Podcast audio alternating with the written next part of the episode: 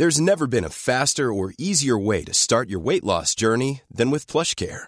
PlushCare accepts most insurance plans and gives you online access to board-certified physicians who can prescribe FDA-approved weight loss medications like Wigovi and Zepbound for those who qualify. Take charge of your health and speak with a board-certified physician about a weight loss plan that's right for you. Get started today at plushcare.com slash weight loss. That's plushcare.com slash weight loss. plushcare.com slash weight loss. Hey, it's Ryan Reynolds, and I'm here with Keith, co-star of my upcoming film, If, only in theaters May 17th. Do you want to tell people the big news? All right, I'll do it. Sign up now and you'll get unlimited for $15 a month in six months of Paramount Plus Essential Plan on us. Mintmobile.com slash switch. Upfront payment of $45 equivalent to $15 per month. Unlimited over 40 gigabytes per month. Face lower speeds. Videos at 480p. Active Mint customers by 531.24 get six months of Paramount Plus Essential Plan. Auto renews after six months. Offer ends May 31st, 2024. Separate Paramount Plus registration required. Terms and conditions apply if rated PG. Hiring for your small business? If you're not looking for professionals on LinkedIn, you're looking in the wrong place. That's like looking for your car keys in a fish tank. LinkedIn helps you hire professionals you can't find anywhere else, even those who aren't actively searching for a new job but might be open to the perfect role. In a given month, over 70% of LinkedIn users don't even visit other leading job sites. So start looking in the right place. With LinkedIn, you can hire professionals like a professional. Post your free job on linkedin.com/people slash people today. Comment bien manger C'est globalement la question qu'on se pose 3 fois par jour, 7 jours par semaine, 52 semaines par an. Et on est perdu. Parce que tout le monde a sa propre définition et même souvent son mot à dire. Bien manger pour sa santé, pour préserver son environnement, pour respecter une démarche éthique ou même encore pour le bien-être animal. Pas étonnant qu'on puisse être perdu au moment de faire ses courses. Nutstalk, c'est le podcast du collectif Inus We Trust qui accueille des agriculteurs, des éleveurs, des sportifs, des experts de la santé et des marques engagées afin de partager leurs meilleurs conseils sur l'alimentation et leur vision de ce qu'est le bien manger. Moi, c'est Mehdi. Chaque semaine, j'accueille mes invités pour vous proposer des discussions brutes et incisives autour des manières de produire, transformer, soigner ou consommer, nous permettant de vivre pleinement chaque instant. Et ce, le plus longtemps possible. Bonne écoute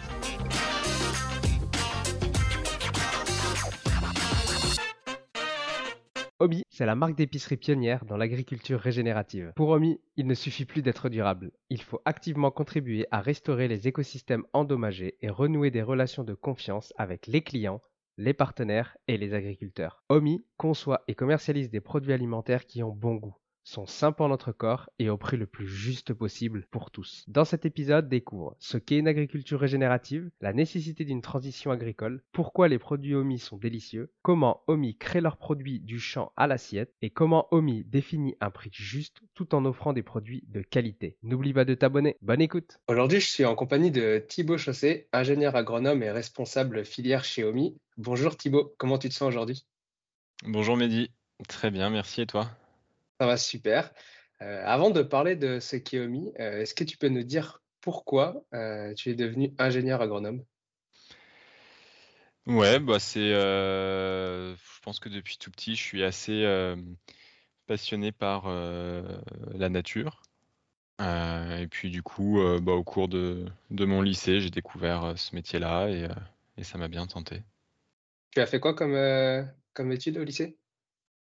J'ai fait un parcours assez classique, un bac S, euh, avec une spécialité en SVT, donc ça m'a amené à, découvrir le métier d'ingénieur agro et euh, je me suis dit que c'était un bon moyen de reconnecter euh, les enjeux bah, liés à la nature et, et puis les enjeux de notre, notre consommation.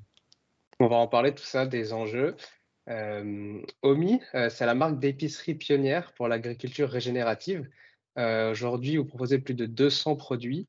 Euh, concrètement, pourquoi faire ces courses euh, sur Omi?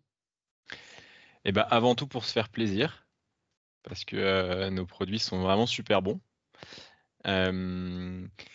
et ensuite, parce que faire ces courses chez Omi, c'est acheter en toute conscience. derrière Omi, on a des équipes expertes, on a des ingénieurs agronomes, ça, c'est assez, euh, euh, novateur pour une marque alimentaire. On a des ingénieurs agroalimentaires et des chefs de produits qui sont experts vraiment de nos produits et des filières agricoles qu'il y a derrière et qui vont euh, tout faire pour assurer la meilleure version de l'alimentation. Et, en toute conscience, parce que comme on vous demande pas, enfin on ne demande pas à nos consommateurs de nous croire sur parole, en fait, OMI fait preuve d'une transparence radicale, c'est-à-dire qu'on dit tout en fait sur les produits. Donc évidemment l'origine des ingrédients, les noms des agriculteurs et des fabricants avec lesquels on collabore pour faire les produits, la répartition du prix, ce que chacun gagne, euh, l'impact qu'ont nos produits sur l'environnement.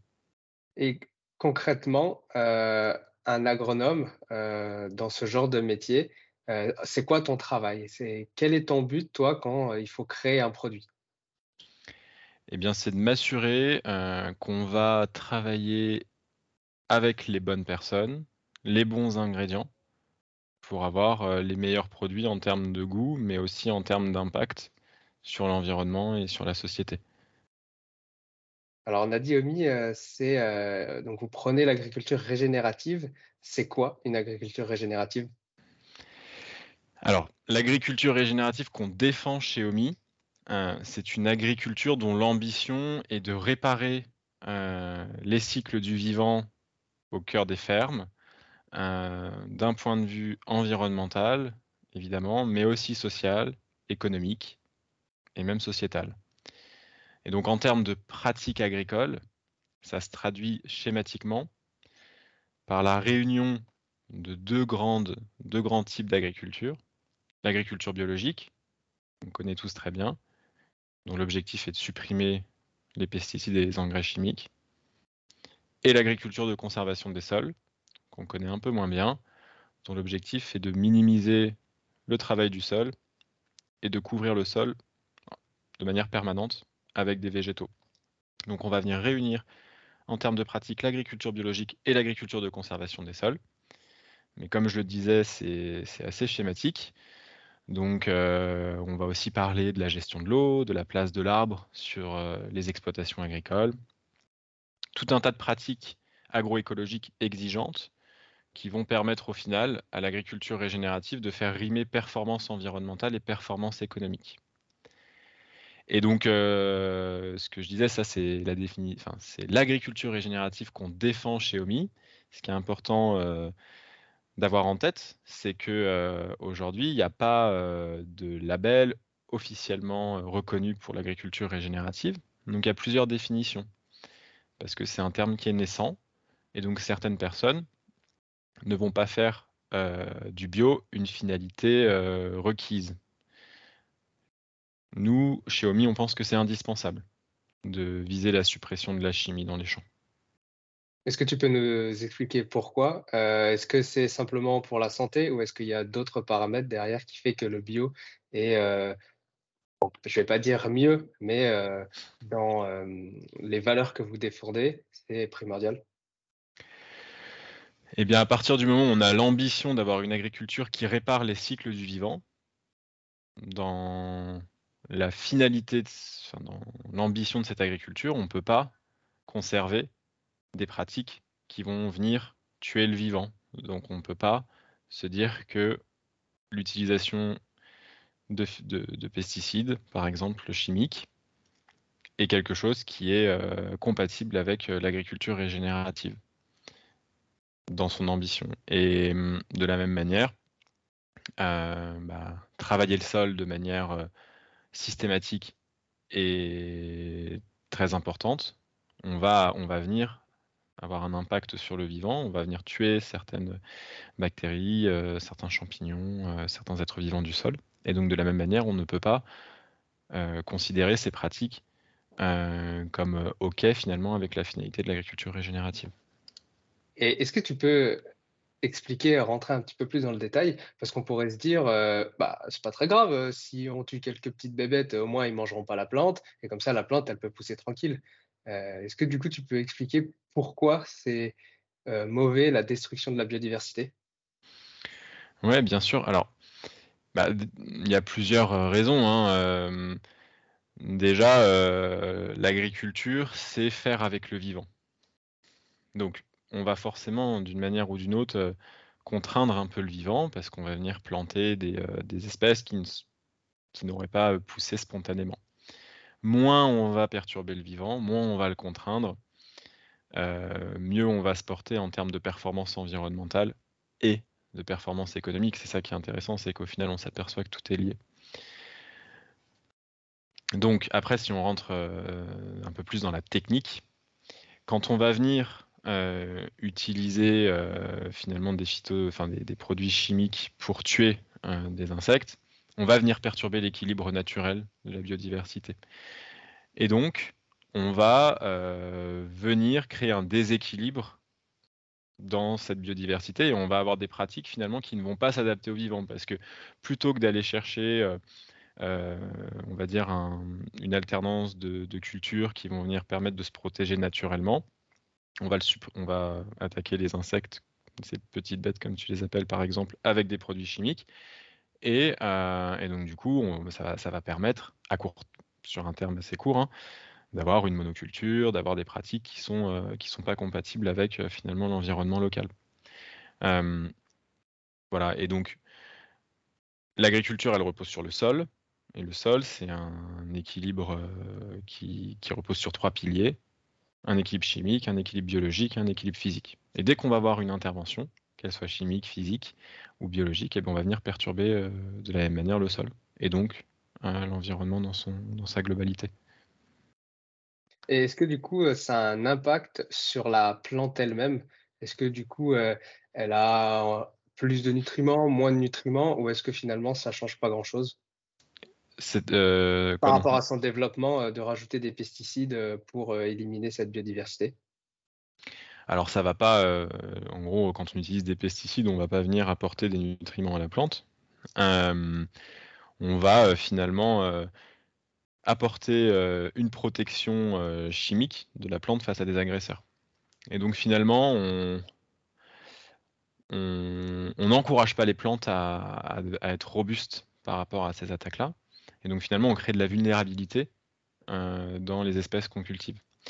Et parce que du coup, la nature s'adapte, au contraire, on a de plus en plus d'espèces invasives, d'espèces destructrices des cultures, qui vont venir créer des résistances à ces produits qu'on utilise. Un peu comme, euh, comme les êtres humains finalement. Hein. Si on utilise, euh, si on prend des médicaments euh, de manière importante tout le temps, on va créer des, on va créer des, des, résistances aux antibiotiques par exemple. Par rapport, je voudrais t'amener un petit peu sur la partie santé, parce qu'il me semble que les pesticides du coup font que la plante se développe euh, on va dire, plus facilement, qui fait qu'elle se défend moins euh, face aux agressions extérieures, qui fait que, euh, je ne vais pas parler de nutriments, mais qui fait qu'elle elle apportera moins de bénéfices quand l'homme l'utilisera pour s'alimenter. Alors en fait, je pense que c'est plutôt ce qu'il faut se dire, c'est qu'une plante qui est bien nourrie, c'est une plante qui va être capable de se de se défendre naturellement contre ces ravageurs. Donc c'est pour ça qu'il y a un travail sur le sol qui est très important.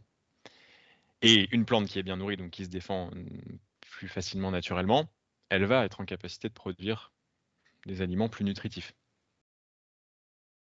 D'accord, je vois.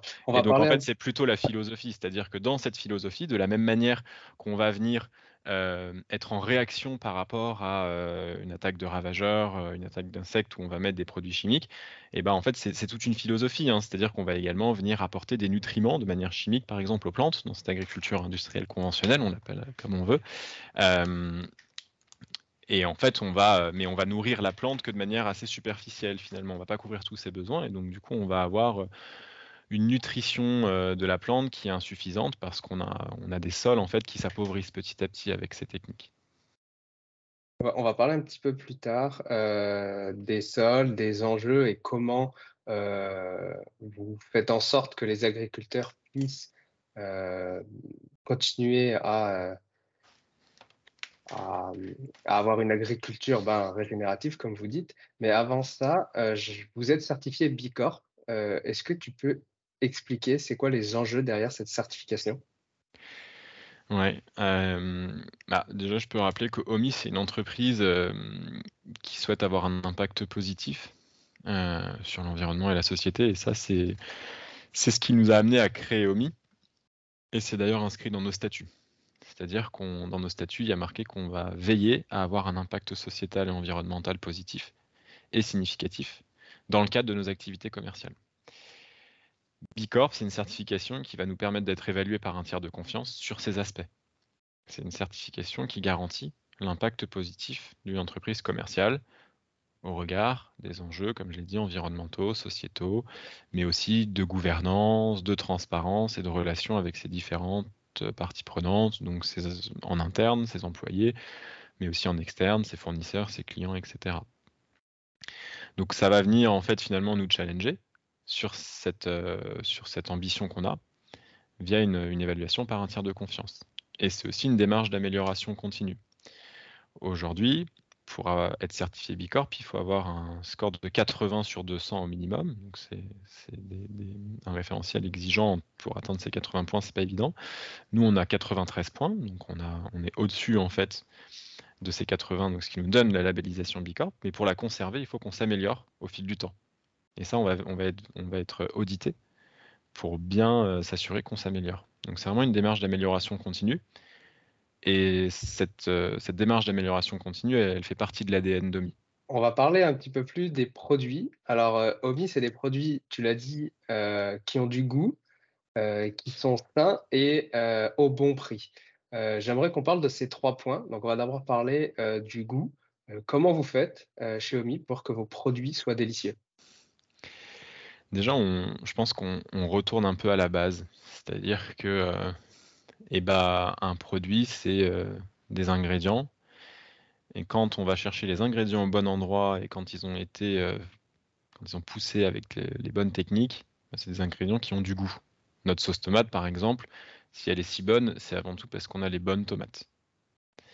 Puis ensuite, on va euh, venir, on a une équipe qui va venir travailler sur la, nos recettes, on va les goûter, les regoûter, pour s'assurer qu'on a les, bonnes proportions d'ingrédients. Et du coup, euh, on va partir sur le sain. C'est quoi un produit sain? Alors le sain, on peut le voir de, plein de manières différentes, hein, mais si on, regarde l'aspect sain d'un point de vue santé pour les, les, consommateurs, chez Omi, un produit sain, c'est un produit déjà qui n'a pas d'additifs. Donc euh, les additifs, c'est euh, tous ces petits E sur, sur la liste des ingrédients, E avec quelques chiffres derrière. Il n'y en a pas dans les produits Omi. Est-ce que tu peux juste dire euh, à quoi servent les additifs? Comme ça, au moins, on est tous euh, d'accord. Bah, les additifs, ils, peuvent, avoir plusieurs, plusieurs utilités. Euh, des additifs qui vont permettre de conserver les, produits de manière plus longue. ça va permettre parfois de, d'apporter des, agents texturants, par exemple, ou corriger l'acidité. C'est des, choses qu'on va venir ajouter dans les, processus, dans les procédés agroalimentaires pour venir euh, corriger certains aspects d'une recette un peu plus naturelle. Et donc nous, on n'en utilise pas. On n'en utilise pas. Et, euh, après, un produit sain pour nous, c'est donc bah, un produit euh, avec des ingrédients qui sont tracés, dont on connaît les méthodes de production agricole. C'est un produit qui peut avoir du sucre, qui peut avoir du gras, mais uniquement quand c'est nécessaire. C'est-à-dire qu'on a des cookies, euh, bah, les cookies, c'est un peu gras et c'est sucré. Mais l'alimentation, c'est aussi se faire plaisir. Le tout étant d'être transparent et de bien avertir le consommateur. Donc un produit sain, c'est aussi un produit sur lequel euh, il y a une transparence sur son score nutritionnel. Donc euh, Yuka et Nutri-Score, par exemple. Ça, nous, on l'affiche de manière transparente. C'est-à-dire qu'on ne veut pas faire croire à nos consommateurs que manger 10 cookies par jour, c'est sain. En revanche, en manger un de temps en temps, c'est OK. Et donc le sucre, le gras, on s'en prive pas quand c'est nécessaire. On n'en met pas non plus euh, à toutes les sauces euh, pour corriger certaines recettes, euh, pour gagner en prix, etc. Donc ça, c'est aussi, c'est ça le sain, c'est d'avoir une recette qui est le plus naturelle possible. Here's a cool fact. A crocodile can't stick out its tongue. Another cool fact, you can get short-term health insurance for a month or just under a year in some states. United Healthcare short term insurance plans are designed for people who are between jobs, coming off their parents' plan, or turning a side hustle into a full time gig. Underwritten by Golden Rule Insurance Company, they offer flexible, budget friendly coverage with access to a nationwide network of doctors and hospitals. Get more cool facts about United Healthcare short term plans at uh1.com. Hiring for your small business? If you're not looking for professionals on LinkedIn, you're looking in the wrong place. That's like looking for your car keys in a fish tank. LinkedIn helps you hire professionals you can't find anywhere else, even those who aren't actively searching for a new job but might be open to the perfect role. In a given month, over 70% of LinkedIn users don't even visit other leading job sites. So start looking in the right place. With LinkedIn, you can hire professionals like a professional. Post your free job on linkedin.com/people slash people today. Si tu es perdu et ne sais pas quel produit nutritionnel pour sportif choisir, utilise le ScanNuts. C'est un outil gratuit qui analyse et compare plus de 800 produits. Le ScanNuts analyse les produits sur quatre catégories qui sont la santé, l'environnement, l'éthique et la nutrition. Alors pour apprendre à mieux consommer en étant conscient de la composition de chaque produit et économiser de l'argent en s'orientant vers des produits réellement utiles et sains, rendez-vous sur innutswetrust.fr. Le lien est dans les notes de l'épisode. et se faire plaisir avec des bons produits qui euh, apportent peut-être pas forcément les meilleurs nutriments, comme on dit le sucre, euh, peu importe euh, qu'il soit bon ou euh, c'est pas mauvais, comme tu dis, si on reste dans des proportions normales. Quand on reste dans les proportions normales et quand bah, c'est évident pour le consommateur qu'en consommant un cookie, il va y avoir du sucre. En revanche, en consommant un plat préparé, euh, il ne s'attend pas forcément à euh, trouver euh, une quantité de sucre importante. Donc ça, on n'en a pas. Sur nos bouillons de légumes, on a très peu de sel. Parce qu'on pense que, en fait, si le consommateur veut saler son plat, il peut le saler à côté. On va dire dans, le marché, les, les- bouillons de légumes, c'est principalement du sel. Voilà, donc c'est vraiment apporter ce qu'il faut au bon moment pour avoir des produits qui sont bons pour la santé, mais aussi des produits avec lesquels on va se faire plaisir en conscience. Comment vous définissez un prix juste, que ce soit pour l'agriculteur, pour le rémunérer euh, convenablement, mais également pour le consommateur? Alors pour nous, un prix juste, c'est un prix qui va permettre à chacun, à chaque acteur qui a participé à la conception du produit de gagner sa vie. Donc l'agriculteur, le fabricant, euh, et après, il faut qu'on ait un, un prix qui soit accessible entre guillemets pour le consommateur, qui soit juste, qui qui, qui vienne finalement se reconnecter à la valeur du produit. Aujourd'hui, euh, dans l'alimentation, on a un peu perdu ça. Euh, le prix des produits n'est pas cohérent avec la valeur des produits. Et donc, nous, on arrive à avoir ces produits de qualité à un prix qui nous semble cohérent par rapport à la valeur, en étant au plus proche de l'amont des filières, au plus proche des agriculteurs, et finalement en supprimant un maximum d'intermédiaires. Et après, ces prix sont construits avec nos partenaires. Donc, c'est l'agriculteur qui va proposer son prix euh, quand il va nous vendre sa matière première.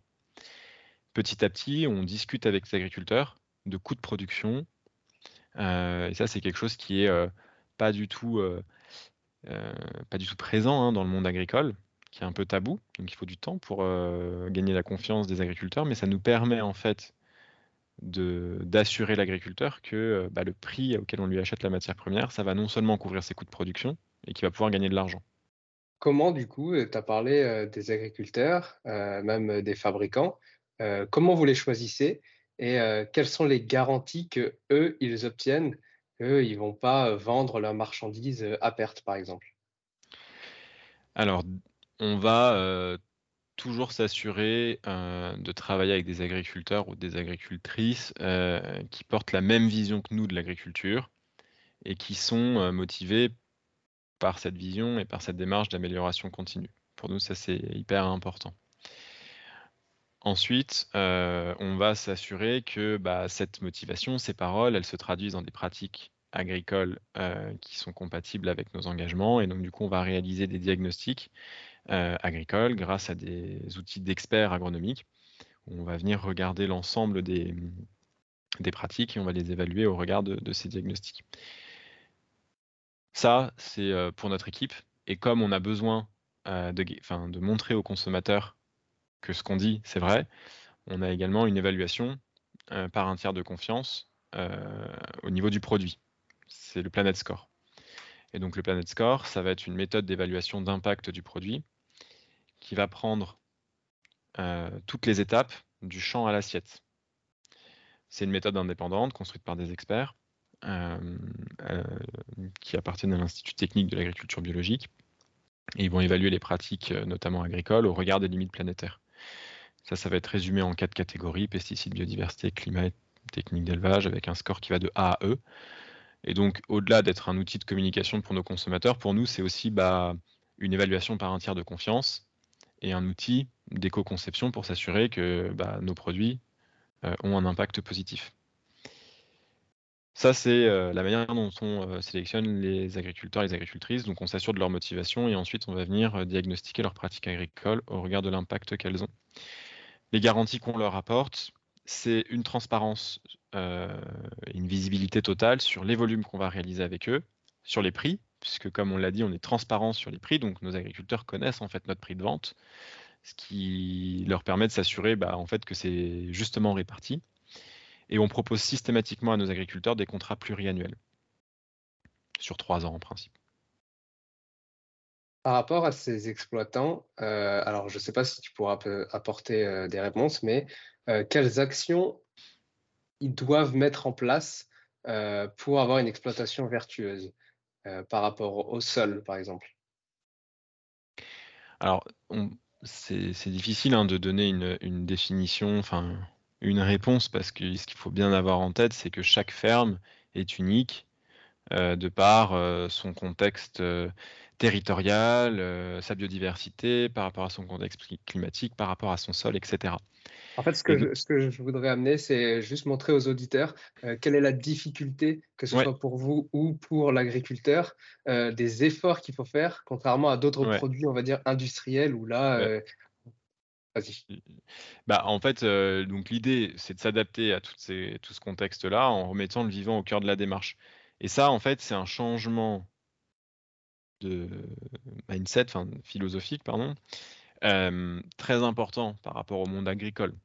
On hérite d'un système productiviste euh, où finalement le vivant est très peu considéré. Donc, en fait, il va falloir mettre en place une transition agricole, changer les pratiques. Donc ça a des enjeux techniques, des enjeux économiques et des enjeux sociétaux. Donc, euh, et donc c'est là où on doit apporter, euh, nous, en tant que marque alimentaire, des garanties et un support. Aujourd'hui, pour moi, euh, je considère que c'est terminé le temps où la marque alimentaire, elle arrive auprès de ses agriculteurs ou de ses fabricants, par ailleurs, avec un cahier des charges, en lui disant bah, merci d'être au résultat sans se soucier en fait de ce qu'il doit mettre en place. Ça fonctionne pas. Et j'en veux pour preuve euh, le plafonnement, on va dire, des surfaces en agriculture biologique euh, en France et en Europe, hein, environ 10%. C'est pas l'unique raison, évidemment, il y a plein d'autres raisons exogènes, mais c'est une des raisons.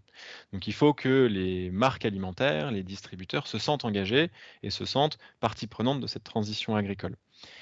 Et une fois qu'on a pris conscience de ça, c'est apporter un soutien notamment économique et financier. Donc nous, chez OMI, on va parler de prix rémunérateur, comme je l'ai dit, on va aussi euh, utiliser 1% de notre chiffre d'affaires pour accompagner la transition de nos agriculteurs.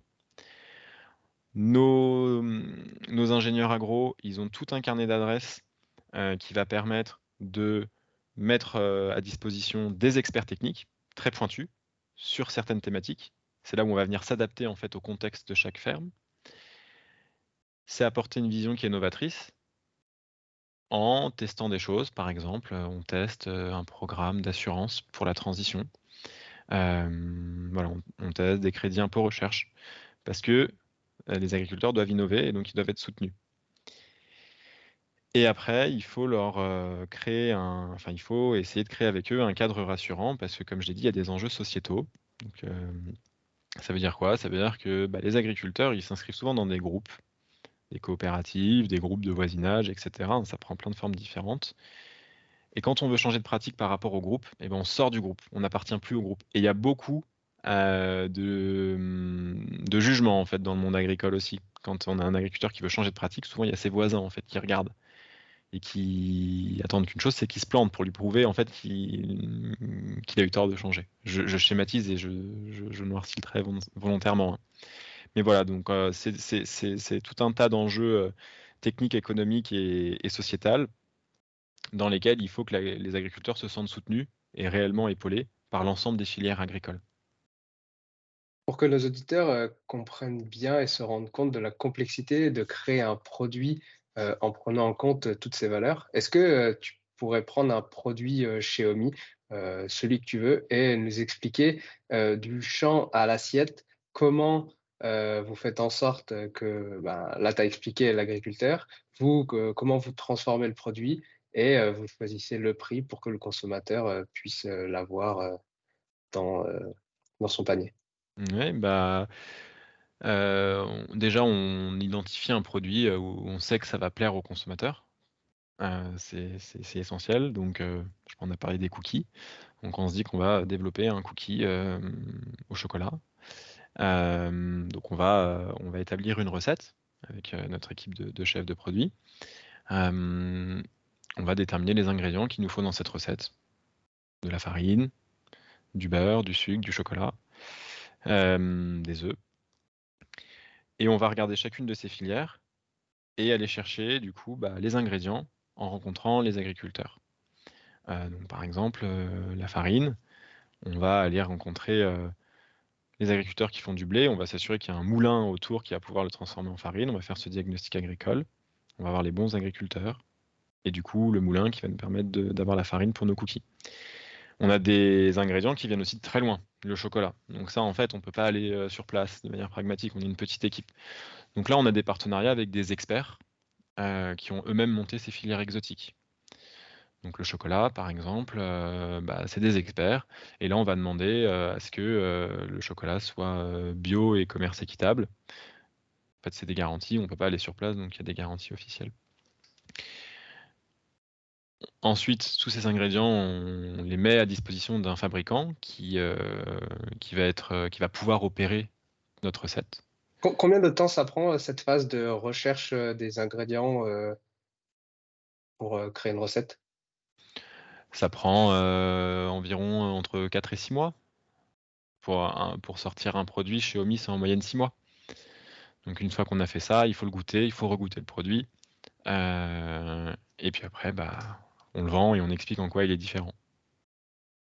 Au niveau de, la fabrication, euh, est-ce que vous faites tout fabriquer en France? Est-ce que vous avez également des partenaires sur lesquels vous pouvez compter qui font les choses, euh, on va dire, euh, correctement, équitables également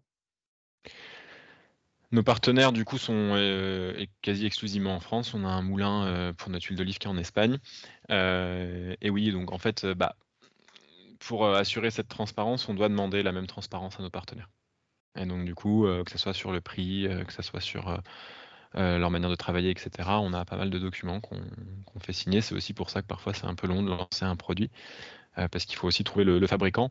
On a beaucoup parlé des agriculteurs, mais on travaille avec des fabricants qui ont la même vision que nous de l'alimentation et de l'agriculture. Et donc on est tous dans la même barque. Euh, c'est nécessaire en fait pour, euh, pouvoir euh, s'inscrire dans cette démarche en fait qui est très ambitieuse. Tu as parlé au début que vous montrez concrètement votre transparence. moi, j'ai passé une commande sur Omi et effectivement, c'est vraiment transparent. du moins sur le site internet, on voit quelle est la part qui revient au producteur, quelle est la part qui revient au fabricant. Euh, l'accompagnement vers une agriculture régénérative aussi. Euh, ça, c'est les 1% que vous parliez ou c'est autre chose? Ouais, notre accompagnement de la transition, c'est 1% de notre chiffre d'affaires. Et c'est aussi toute notre équipe d'ingénieurs agro euh, qui va trouver des solutions techniques et économiques pour, pour soutenir la transition. Quels sont les prochains enjeux de Omi et bah, notre enjeu, en fait, c'est d'être présent dans le plus de cuisine en, enfin, auprès des, clients, puisqu'en fait, à chaque fois qu'on va mettre un produit sur une étagère, on se dit qu'on y met la meilleure version du produit, en fait. Et donc, notre enjeu, c'est de continuer à se faire connaître euh, pour être présent dans un maximum de magasins et donc de cuisine. Donc, euh, j'allais poser la question, euh, où est-ce qu'on peut retrouver les produits OMI? Est-ce que dans beaucoup de magasins. Est-ce que dans des magasins spécifiques, vous êtes en grande surface peut-être? Eh bien, comme tu l'as dit déjà, vous pouvez nous trouver euh, sur, notre site internet, donc euh, omi.fr, ou notre application mobile. Et ensuite, on est présent dans un certain nombre de points de vente. Donc, des points de vente assez connus, euh, Potager City, dans les boutiques Potager City euh, qui sont pour l'instant exclusivement à Paris, dans certains décathlons de Paris, euh, notamment à Montreuil à la Défense, des magasins bio Léopold dans l'ouest de la France. Tu peux aussi nous retrouver, vous pouvez aussi nous retrouver sur, dans le bar SNCF, on vend une de nos compotes. Et après, dans plus d'une centaine de points de vente, épiceries partout en France. Super. Pour les personnes qui souhaiteraient en apprendre plus sur OMI, où est-ce qu'on peut retrouver plus d'informations? Sur notre site internet, sur omi.fr, où on a tout un, on a nos produits évidemment en vente et on a tout un tas de contenus qui expliquent notre démarche.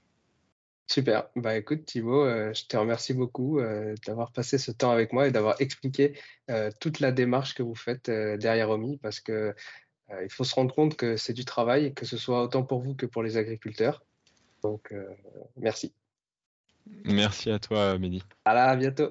À bientôt, au revoir. Merci d'avoir écouté jusqu'au bout. Si l'épisode t'a plu, laisse-nous une note 5 étoiles et un commentaire sur ton application de podcast préférée. Ça fait toujours chaud au cœur de recevoir vos retours. Et si tu veux améliorer ton alimentation, mais que tu ne sais pas quel aliment ou complément choisir, rends-toi sur notre comparateur en ligne entièrement gratuit sur innutsweetrust.fr. Tu trouveras le lien dans les notes de l'épisode. À bientôt. Maintenant, tu le sais.